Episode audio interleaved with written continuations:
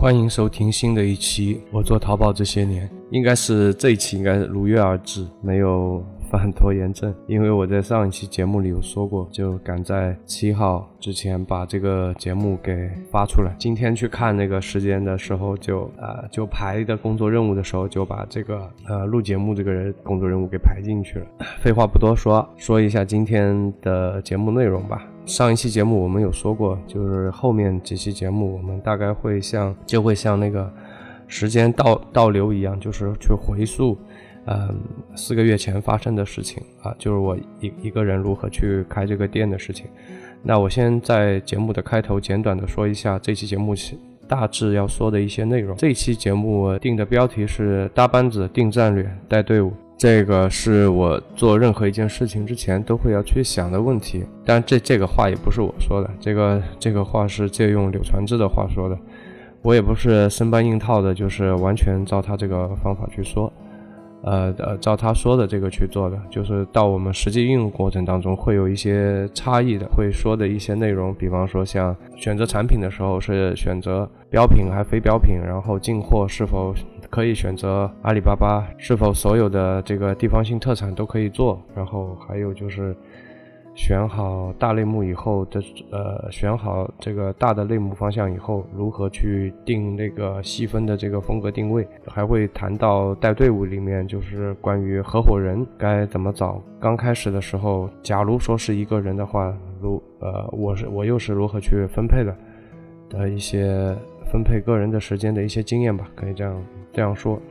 开篇就先扯到这里。我们来讲今天的主体内容。柳传志是一个，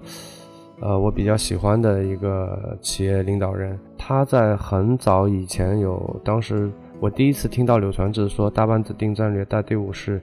他在那个呃很早以前，那时候我在读大学。他当时当时央视做了一个节目叫《赢在中国》。应该现在还可以到百度上去看，我觉得非常经典，现在看也不过时的。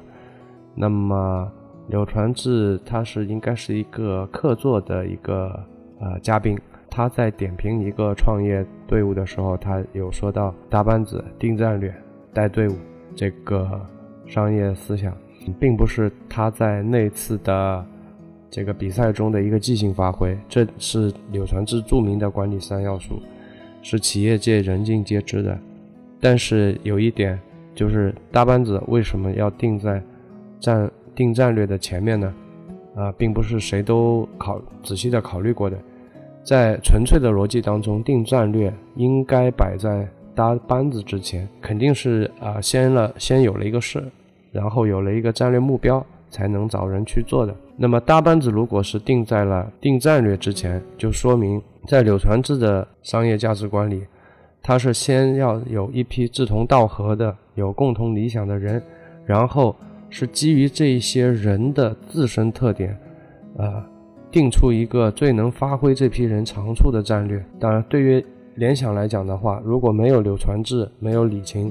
那就不可能有现在的联想，也不可能有联想这样的企业战略。所以说。联想初期的企业战略都是基于柳传志、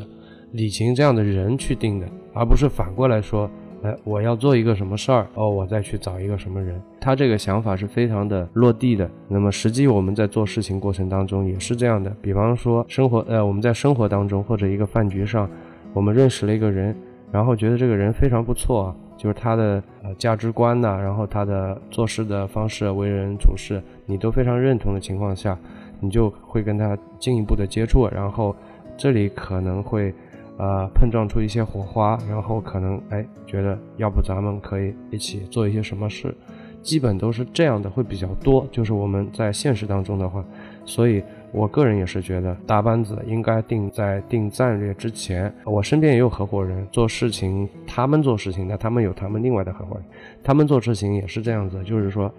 现实生活当中都是先碰到了人，然后再再去根据这个人去定定这个事情。如果说我们是把一个事情放到了前面，然后再去找人呢，呃，这时候往往你会你找到的那个人往往不一定会是最符合的。在创业过程当中，我们一般都会碰到一些呃碰到这样的一个问题，就是说要不要合伙人？但我我现在有合伙人，但是呃，我客观的说，听众如果在做一个事情的时候，嗯，我倒是不一定建议说你盲目的去寻找一个合伙人，或者是为了一种安全感，或者是卸担责任这样，然后去随随便便找一个合伙人，我这个是不太认同的。如果在生活当中，你是一个连上厕所、逛超市都要找个伴的，你要特别注意了。这种人他就必须需要陪同，他很难去承受寂寞的。呃，老百姓经常说的就是这种人是长不大的这个大孩子。就是如果你是属于这种性格的人的话，你找合伙人的时候，你特别要注意，你找的是一个能解决问题的人，是找一个去共同实现一件事情的人，而不是去找一个伴。所以这个要要搞清楚。另外还有一个呃现实呢，就是说可能大多数的人啊，在开店的时候，呃也找不到呃合适的小伙伴。那么就就像我之前说的，如果你找不到就不要找，没关系，就自己做。你这个时候就是一个身兼数职的状态，就美工、运营、客服、采购，啊，甚至可能是发货、打包这些都要你一个人去做。其实这也没什么，就是有两点你要做得到的。第一点就是你是一个学习能力特别强的人，你不可能说这些东西你都会。但是你可以通过自己比较强的自学能力，能够快速的把他们给学会。如果你一个人做，也不一定代表着说你肯定会会输给他们那些团队的，啊，最起码最起码的，你你的客服肯定会做的比请过来的客服要好。大部分的店都是这样子的，对吧？我讲一个案例啊，是一种变相的一种合作模式，但不是合伙人。南通的市场上呢，有叫十八罗汉的，当然也是也是我们取的绰号吧。就是不是阿里巴巴那十十八罗汉，就是十八个小伙伴。那么他们都是嗯进货去开个 C 店这样卖的，就属于那种小而美的状态。刚开始的时候呢，他们是啊各自为营，就是大家各自去在家里也好，在外面租个小办公室也好，然后去跟厂里拿货啊这样子。那这样一这样做的缺点就是说，一个它的拿货量太小了，所以会呃拿不到一个比较好的价格。嗯，第二个是，嗯，其实他们的资源就比较浪费嘛。后来等聚会的 app，我我不知道，我猜测，然后就认识了，然后认识以后就不得了，后面他们再去拿货，就是十八个人的总量，然后跟一个厂去谈，然后派代表跟厂谈，啊，那这样的话，他们其实这个拿货量就比较大了，那么资源就得到了整合，另外包括仓储、办公场地都能得到整合。所以成本就极大的控制下来了。家纺这个市场，嗯，是属于一个红海了。它它怎么讲呢？你也很难去判断啊，很难去说它是一个标品或者非标品。嗯，我只能说按照我的感受来讲的话，偏标品多一点。在一个标品的一个产品线里面，成本控制是显得非常重要的。那么他们把成本控制下来，这是第一点。第二点，这么多人里面，肯定有人擅长这个，有人擅长那个，技术资源又得到了互补，所以。最后的结果就是说，这些人都赚到钱了，但是不是说赚的特别多，不可靠消息吧？大概是二十多万一年，是属于一个小而美的状态，其实还挺挺不错的。我个人觉得是真的是挺不错的，关键是也很锻炼人，肯定要比上班得到的锻炼大多了。那工资也不见得会比上班低，对吧？他必须要自己去亲手操作很多的呃内容嘛。上班更多的是做你最擅长的那块。对吧？创业呢，大多数情况是把大部分的时间去补了你最呃缺的那块，所以我们说成长性来讲，他们这样的叫个人成长性是很不错的。那么这里要要记得一点，就是给你供货的那个厂，实际上也是你的那个班子，就是我们说搭班子嘛，就是供货的那个厂家也是你的班子，千万不要找一个猪一样的队友，猪一样的厂家，千万不要，因为你这个就很难去判断了，就是说。别，嗯，这个，你你没没没跟他进过货啊？第一次跑过去，你可能也会比较困难去判断他是不是租一样的厂家。呃，我个人的建议是说，你去看一看那个啊，跟老板聊一下啊，呃，比方说男生的话，你可以去哎分根烟是吧？一般的这个 这个厂的老板都抽烟的嘛，啊，跟他聊聊啊，然后你就能感受到他是不是一个思想啊。呃比较开放的、比较开明的这么一个人，或者他是能跟得上这个时代的，他是认同电商的后面的这个发展的，还是说他是特别偏向于线下的？如果是那种特别偏向于线下的，那你要当心当心了，要注意了。因为他可能会因为线下的某一个大单子，把你这边的这个货给耽搁了，这个是血淋淋的。他反正就这样，就是啊，我来不及了啊，你这边的订单就就全部要去退款，那好不容易拉起来的款，那就会废掉。所以这个也要注意啊，就不要，呃，要也也也要把厂家当成你的一个班子。具体的这种东西其实也很微妙，很难拿语言去表达的。多见一些人，多做，慢慢的就会有一些感触了。很多经验很难用言语表达，我表达能力也很有限，那就先只能这样说了。啰里吧嗦说了那么多，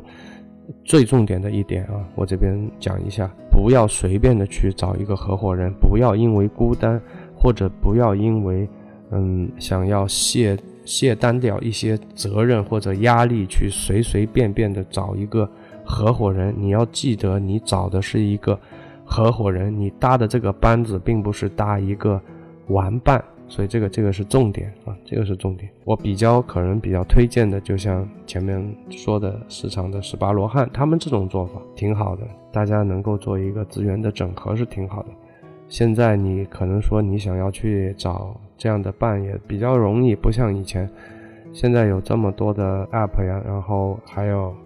有些城市可能会有那种什么聚会啊，就是这个行业的聚会啊，你可以去参加一下，针对性的参加，不要乱七八糟都参加。我总觉得大多数的社交都是低效的，都是浪费时间的，所以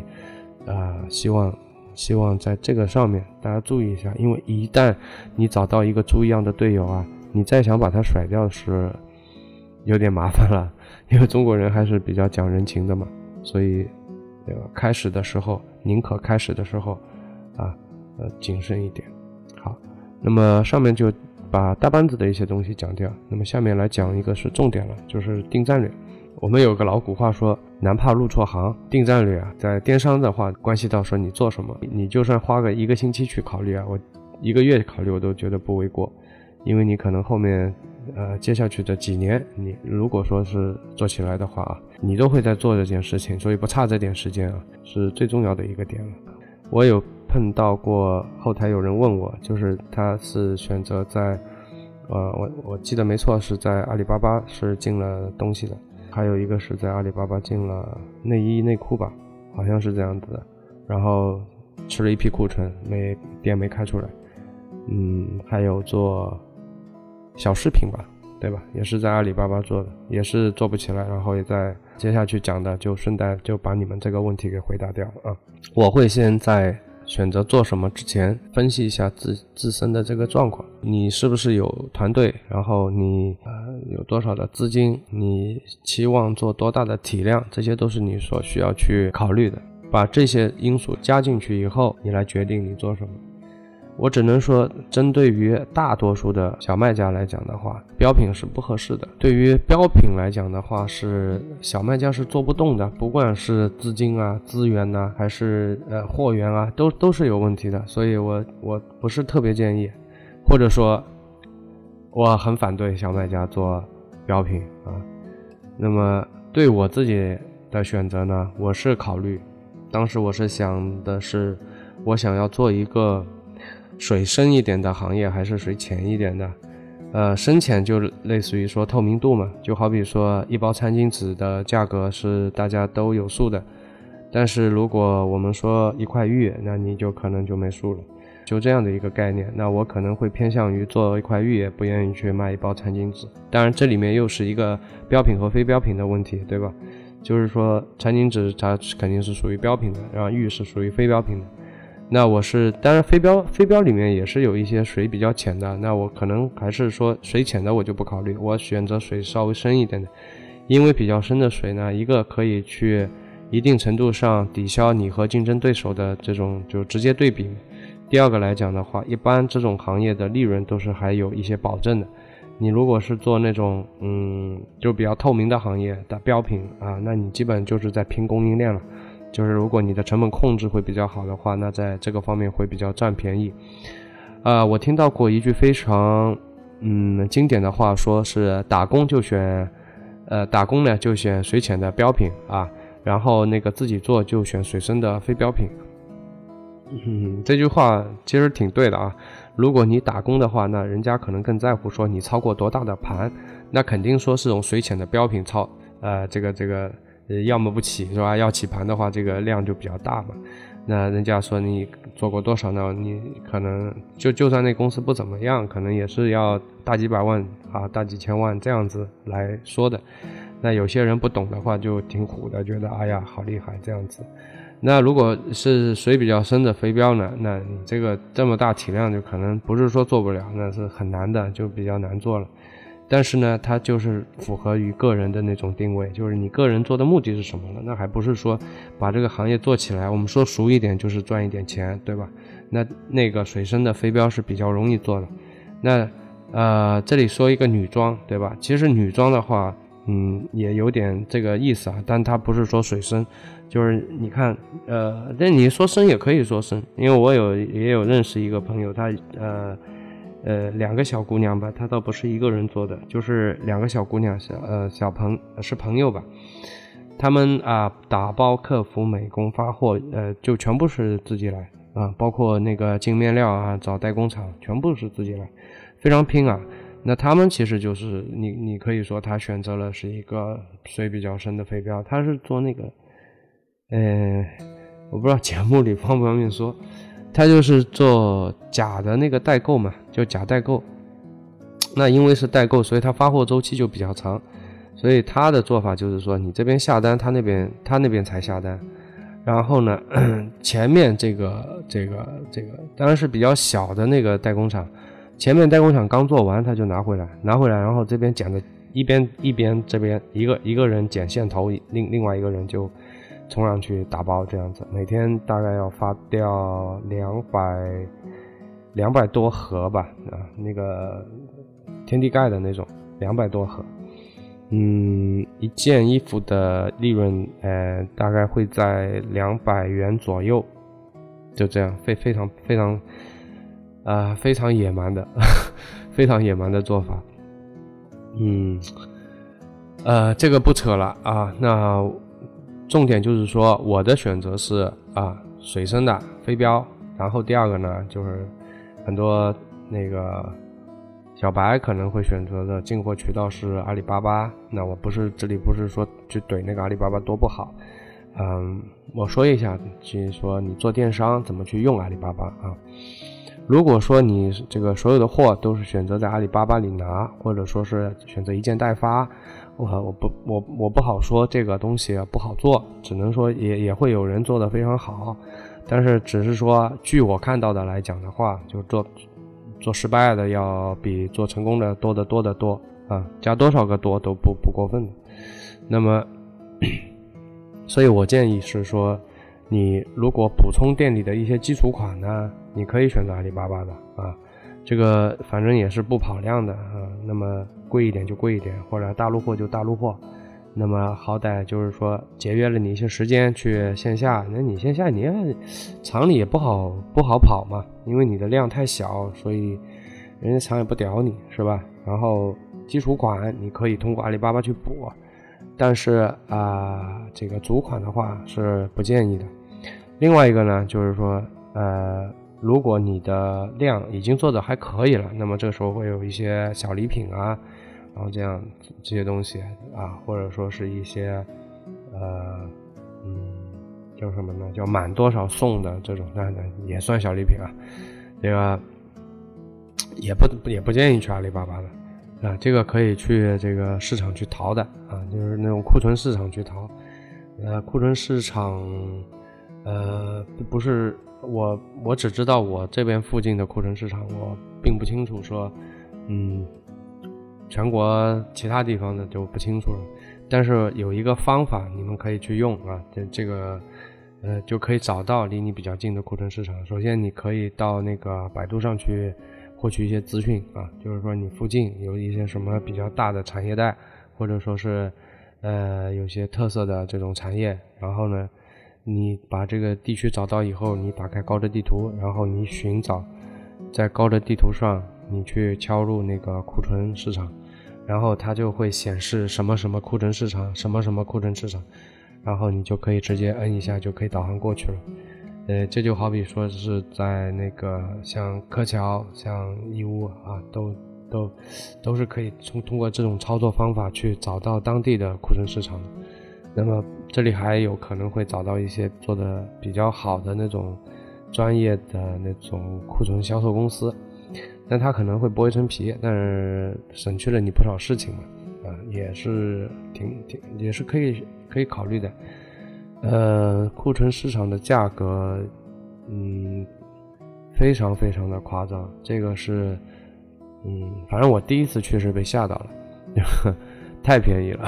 太便宜了。我就是完完全全的亏本，亏到哪里去都不知道的那种。就是，呃，有些是按重量称的，嗯，呃，就十分之一的价格是经常的。就是比方说这东西，你你感觉做出来成本要五十的话，你五块就可以拿下了。那么另外一个就是，就是比方说我到阿里去进一些阿里巴巴去进一些基础款啊，呃或者说一些配件啊、配饰啊这种东西，啊这里呃呃有些人可能会说，哎那这个是怎么个找法？嗯，我说一下我自己的一些小经验啊，经因为我有过两次这样的经历。嗯，一个呢是当时我是要进一批小礼品来着，然后呢，嗯，当然我当然我对礼品会比较定位定的比较精准的那种小礼品，所以去库存市场就可能会麻烦一点。那么当时呃，我我也不知道那个东西哪里会有，这我就去阿里去找了一下那个产业带，就在那那圈附近，我还特地留了几个老板的电话。那我在网上是看好他们的价格的，然后我是直接开车去的，然后到了他们厂的时候，那我就问嘛，那这个多少钱，那个多少钱？当然我都做过功课的，就是说我之前都看过了多少钱，啊，结果他们在线下就是我上门的时候和他们在阿里上挂的价格是不一样的。第二次是陪着一个，也是跟合伙人吧一起去，嗯，买一些配件什么的。也是在阿里上 先找了几个厂家，然后到线下去拿的。这里我说明一点，我们嗯也没有说拿很大量的货，就是就是比较小批量的。因为第刚开始的时候去的话，我跟他没合作过的话，我们一般都会先小批量的拿一点，并不是因为批量大了所以价格低，就是因为呃。当然，呃，照我我就拿老板的一句话来解释，就是说，呃，老板当时这么讲的，呃，我说，哎，我说你这个比阿里上的阿里巴巴上的价格高多了啊，低多了嘛，哎，他说，嗯，那个是阿里巴巴的价格嘛，他他们的概念当中，两个两个人都这样说的，就他们的概念当中，那那个那个地方就应该挂的稍微高一点啊，不是说高的很离谱，就是会稍微高一点。当你的进货量大了以后，你你你还是会有感觉的。那么我估计就是说，很有可能他们也是，呃，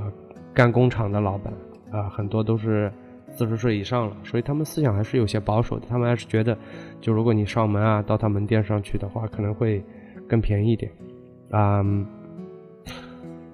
呃，另外一个，我觉得可能大家会考虑到的就是说，有些地方性的特产可不可以做？比方说，我有一个江西的朋友，他是，嗯，他他在读大学的时候吧，读大学的时候，他从老家山山里面，嗯，然后有一些他们可能那边的一些民间手工艺者吧，那个村的人都是做，嗯，我说不出来那什么木头啊，就是呃有个木头，嗯，那种木头上刻脸谱。啊，挺漂亮的。刻完以后再做一些，嗯，手绘啊什么的，啊，再做这种这种木蜡漆啊这种，然后做出来还挺好看的。然后他是拿了几个过来，当时在，呃，也嗯，就是我也不知道他哪里找的路子，就是在外面 找了一些公司，呃，找了一些公司，然后呃去推销了一下，结果被他也干起来了，这个。就就是可能外打正着吧，啊，那但是我们看着这东西也是挺漂亮的，然后又学生嘛，呃，心比较平，啊，没没没有什么利润的，嗯，就稍微加了点钱。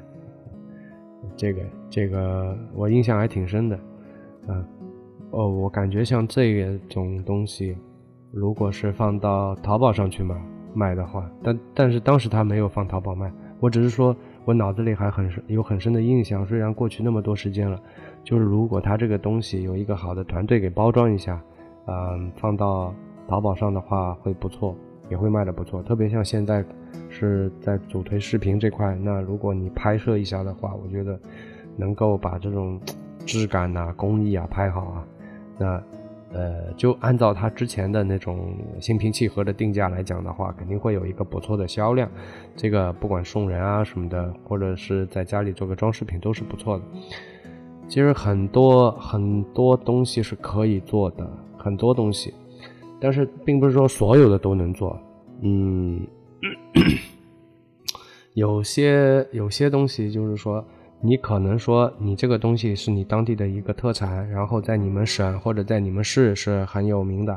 但是你可能放在全国的环境下，你的竞争可能不一定就是呃比较有优势了。那像这种呢，就是要注意一点，就是不要再去不要再去呃做做那种东西，就是你。呃，对，说到这里，我顺便插一句啊，就是我当时有看到过，呃，看到过一个一个一个帖子，还不知道一个什么东西，他是说一个草鞋的，但我现在知道的是一个，呃呃，还能做这种草鞋，就是当年红军红军翻雪山过草地的那那个大多数穿的都是这种草鞋嘛，就是呃，我现在知道是。温州的永嘉，山东的菏泽那边还会有一些老艺人，他们会去做这种草鞋。假如说你能通过呃你的详情页有这个水平，或者说你的这个美工团队，你的拍摄能够把这个故事给讲出来，就是说看看把这个这个老匠人、老师傅通过。啊，草鞋爬呀，草鞋锤呀，把整个做草鞋的过程给给给给给讲述清楚。同时要解决一个问题，就是说你要通过现代的工艺，把那个草鞋是比较硌脚的嘛，能把这个问题解决的话，呃，我有时候换位在想啊，可能我也会买一双。就你像现在这种天气啊，其实穿草鞋是在家里面是很舒服的。呃，呃，比。就是你你他他这个做的这种过程啊，包括像这种带有点匠人精神的这种这种，我刚才讲的两个其实都是带带有一点匠人精神的这种产品。你去包装它的话，我这里有一个有一个案例，你你们呃就你们可以去看一下。一个呢是嗯秋山木匠的，就是秋山立辉的那个，嗯，他的那他他他写过一本叫《匠人精神》的。那你可以去看一看，就木匠这么一个东西啊。当然，我们这边也会有很多这种文章去或者社团去说这个木匠的。但我觉得我们国内说的都比较枯燥。但是我觉得秋山立辉他的那本《匠人精神》，他能把一个木匠升升级到一个道的这个境界啊，就是可见包装能力不一般。当然。当然，我这样说可能对他不尊敬啊，人家可能真的是有，是是真的是这样的一个匠人。那么另外一个是更贴合一点啊，另外一个叫《工具的诞生》，这个是视频，是呃哪里拍的我不知道，但我就看过。当然，我觉得这个视频我第一次看的时候，我看着他做了那把斧子，就是如何从呃一块铁，然后一个铁匠、一个木匠、一个皮匠，三个人合作把一个斧子给做出来。呃，我看那个视频，当时一口气就看了三遍。我看完以后的第一感受就是说，哇，这斧子要有的有的卖啊！它价格别太高，哪怕说那就比方说一千块钱，我都会我都会下单，我都会买。所以你可见包装是多么重要，或者说你把你的那个故事讲明白，你把你的故事讲出来、讲明白是多么的重要。那如果你当地当地有一些特产性的东西啊，会有一些特色性的东西，那么你呃，应该第一个要考虑的，第一个考虑的就是说我我能不能去包装它？我可不可以说我把这些我把这个特产的东西通过视频也好，图文也好，我能让这个东西转化到视频图文以后，让别人一看就受不了了，就就很有这个购买欲望。如果能做到这一点的话，那我觉得你就可以去做了。如果做不到这一点的话呢，还是有问题的。呃，前面我们讲了，比方说如何绕开阿里巴巴的一些坑，对吧？然后选择的是。呃，标品、非标品、水深还是水浅的这种产品啊，然后还提到一个地方性特产的特色的的这种这种选择啊，那如何包装啊？他还讲了这些。那么如果这些东西大家都已经啊清楚的清楚了，那我们 pass 以后呢，就开始考虑定那个。就是你选好一个大类目以后，还要去定一个风格嘛？就好比你选，你打算已经啊选好了，我说做女装，但你依然要定一个风格，就是说，我要我我要我要做哪哪个呃人群的，对吧？我是做呃少女装，我还是做职业装，对吧？那我是做羽绒服还是做还是做连衣裙，对吧？嗯，这个还是要定好的，嗯。呃，我这里个人建议就是说，嗯，你们可以去直通车啊、生意参谋啊，还有三方啊工具很多啊这种啊，然后特别基础的一个做法就是你去看一下，首先你得要选一下关键词，那你看一下这个关键词多不多啊？呃，当然，如果你选的是飞镖的话，它的词肯定还是就相对是不会不会太少的，还是多的啊。那么词多的情况下，你比方说像那个，你根据这些词，你大概就能知道了啊。呃，你的那个去去去选那个点击指数比较高，然后嗯，自己这个参与人数少，那自己又比较有把握的这种这种细分的这个类目。嗯，这里还要注意的是，抱歉啊，我现在是想到什么说什么。这里还要注意一点的是，你要看一下的，就是销量占比里面这个天猫占比是不是超百分之六十这样子。这没没没没有一个定，没有一个定律啊，就是百分之六十啊，百分之五十啊，这个没一个定律的。可能我自己偏向于说。嗯，就别超了百分之六十。如果天猫占比超超，就是占比太高的话，你这个也做不得。那如果你做天猫没问题啊，如果你是做 C 店的话，我这里接下去讲的都更加偏向于新手了，就是 C 店的多。就如果你是做 C 店的话呢，你看，你就别别超百分之六十的。我我个人是我觉得这就不要碰了。那么另外一个就是说，如果你是选择水比较深的非标品。嗯，哪怕你不做天猫，其实也问题不大。你不一定要做天猫的。如果你是做那种类目的，啊，呃，你你做个 C 店跟天猫，然而并没有太大的区别。我可以这样讲。呃，还要注意的是啊，你要去京东看看，就是这个类目在京东是一个死类目，还是呃一个呃一个一个一个一个很活跃的类目啊？嗯，因为京东这虽然我不喜欢京东，但是你也很无奈啊，它成长速度非常快啊。现在没记错的话，一百四吧，一年的成长速度。那那当然，它现在的这个体量还不大，淘宝是远远达不到这样的这个成长速度的。但是它会抢掉一大块蛋糕，你很讨很讨厌这个东，就是说像个苍蝇一样嗡嗡嗡的，整天在你头上绕，是吧？那他抢掉的客户也也也就是说，虽然是。那虽然它不属于淘系，但是他抢的其实也是在京东出来之前，那就淘系一家嘛。那他现在出来了，那好了，他抢的其实也是淘系的。那么你就好比说京东的出现对淘宝的三 C 还是有很大的影响的，是吧？那嗯，你你你也需要看一下，就是说你你这个类目京东怎么样啊？呃，如果这些都没什么问题，那 OK，那就可以做了。刚开始呢，你可以模仿的，没问题的。你可以把这个，就是你你挑好的这个东西，这个风格的，这个行业里面做的比较好的那些卖家列出来啊，列出来以后呢，你看他们怎么做的啊？我指的是他们的选款呐、文案呐，然后呃详情页啊，这种都可以借鉴一下啊。当然，就是不要。太过分啊，不要从头抄到尾，可以借鉴一下。你可以把啊前十名都列出来嘛，你比方说在这几个人当中各取所长嘛，我们可以学众泰嘛，刚开始的时候，对吧？就是有个皮尺部嘛，然后你这个做得好，那我就把这个拿来，那个做得好就把那个拿来，就是这样的。那你做了一段时间啊，稳定了，那你你就你就会知道啊，哪些东西是，呃，你你哪些东西是需要改进的啊？嗯，不要一开始的时候啊，就我我有碰到过这种人，就一开始的时候啊，就要求定的特别高，啊，比方拍个实拍啊，不行啊，这个不行，那个不行啊。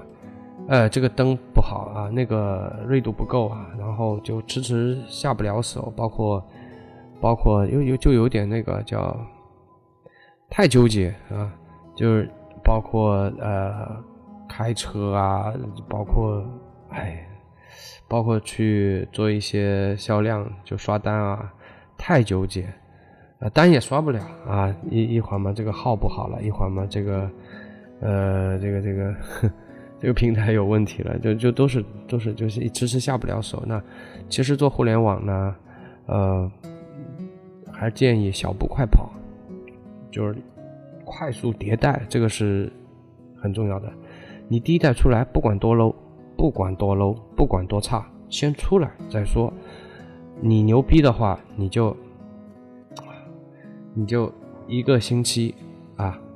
改它个三次。啊，再牛就改改七次，就每天都改；再牛就每天改两次，对吧？但是我想一个人的情况不可能的啊。嗯，不要说定一个很高的要求，然后迟迟迟迟的下不了手，等你下手的时候啊，可能黄花菜都凉了啊，这个不可取。所以说，做电商啊，不要纠结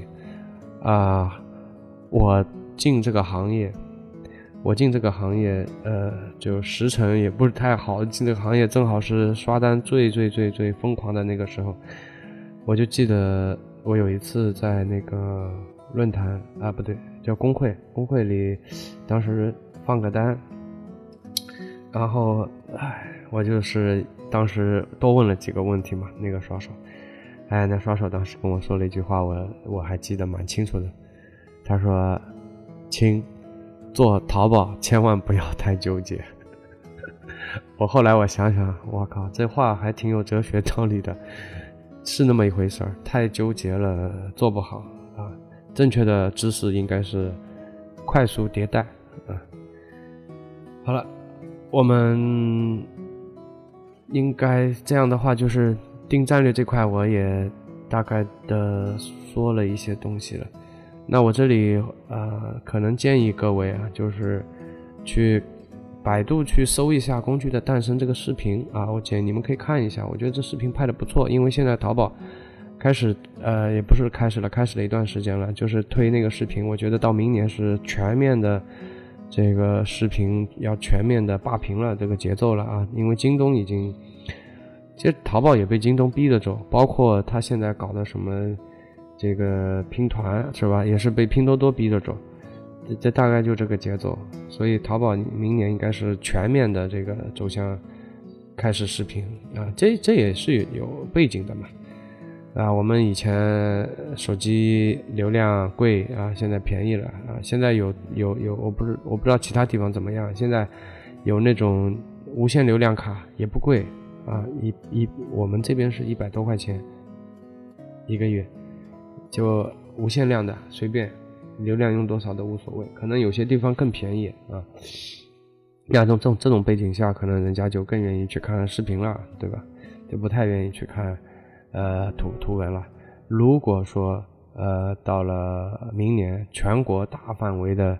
这个无限量流量的话，那这个视频的这个风口期也就到了嘛。其实现在已经到了啊，已经到了，嗯。呃，接下再后面啊，我们讲那个带队伍啊，带队伍呢，实际上